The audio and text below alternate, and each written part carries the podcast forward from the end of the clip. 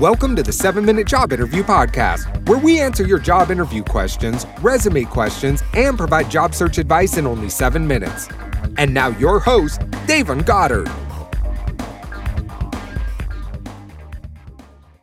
Hey, how's it going, everybody? Welcome to another segment of the 7 Minute Job Interview Podcast, where we answer your job interview, resume, and career related questions. Now, of course, if you want a question answered here in the show, always use the hashtag so what? That's hashtag s-o-h-w-h-a-t make sure you use that on twitter. Now today's question comes from juan and it states in the past few years what has changed the most about job interviews? Now this is a great great great question. Now two main things that um, that that i can point out when it comes to the actual job interview job searching or what have you i like to quantify things for you guys so the first thing is that employers are moving away from the softball interview. Uh, when I say a softball interview, I mean the questions like, um, "Tell me about your greatest strengths," right?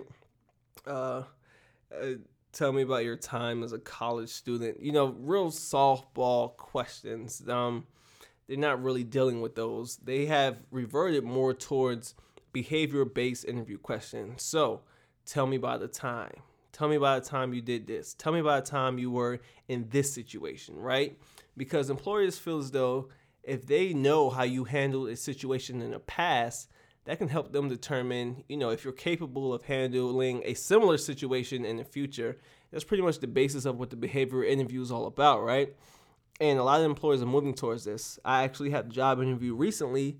Um, even though I'm gainfully employed, I'm always out there interviewing. I'm always out there submitting resumes, right? Because I want to know what works. I don't want to oh, just talk in theory and talk old information, right? I want to tell you what's going on. And first question I had, uh, they asked, um, what they asked?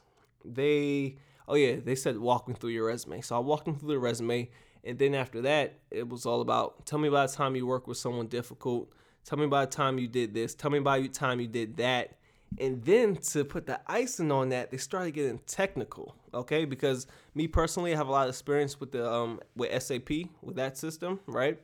So they started getting technical, saying what transaction codes do you use to do this within SAP?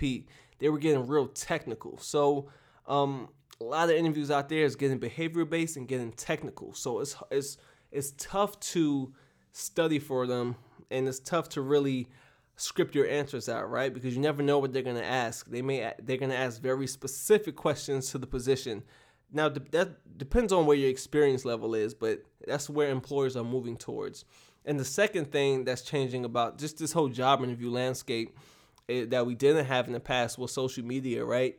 Um, you know, before LinkedIn came out, I couldn't see who worked at Goldman Sachs and and re- and I couldn't reach out to them. I didn't know who they were. I didn't know what position they were in. Now people are willingly giving us that information on platforms like LinkedIn, right? And it allows you to go out and use that information to your advantage. So I can go see who works at Goldman Sachs. I can go see who works at Apple. I can go see who works at just about any company I want.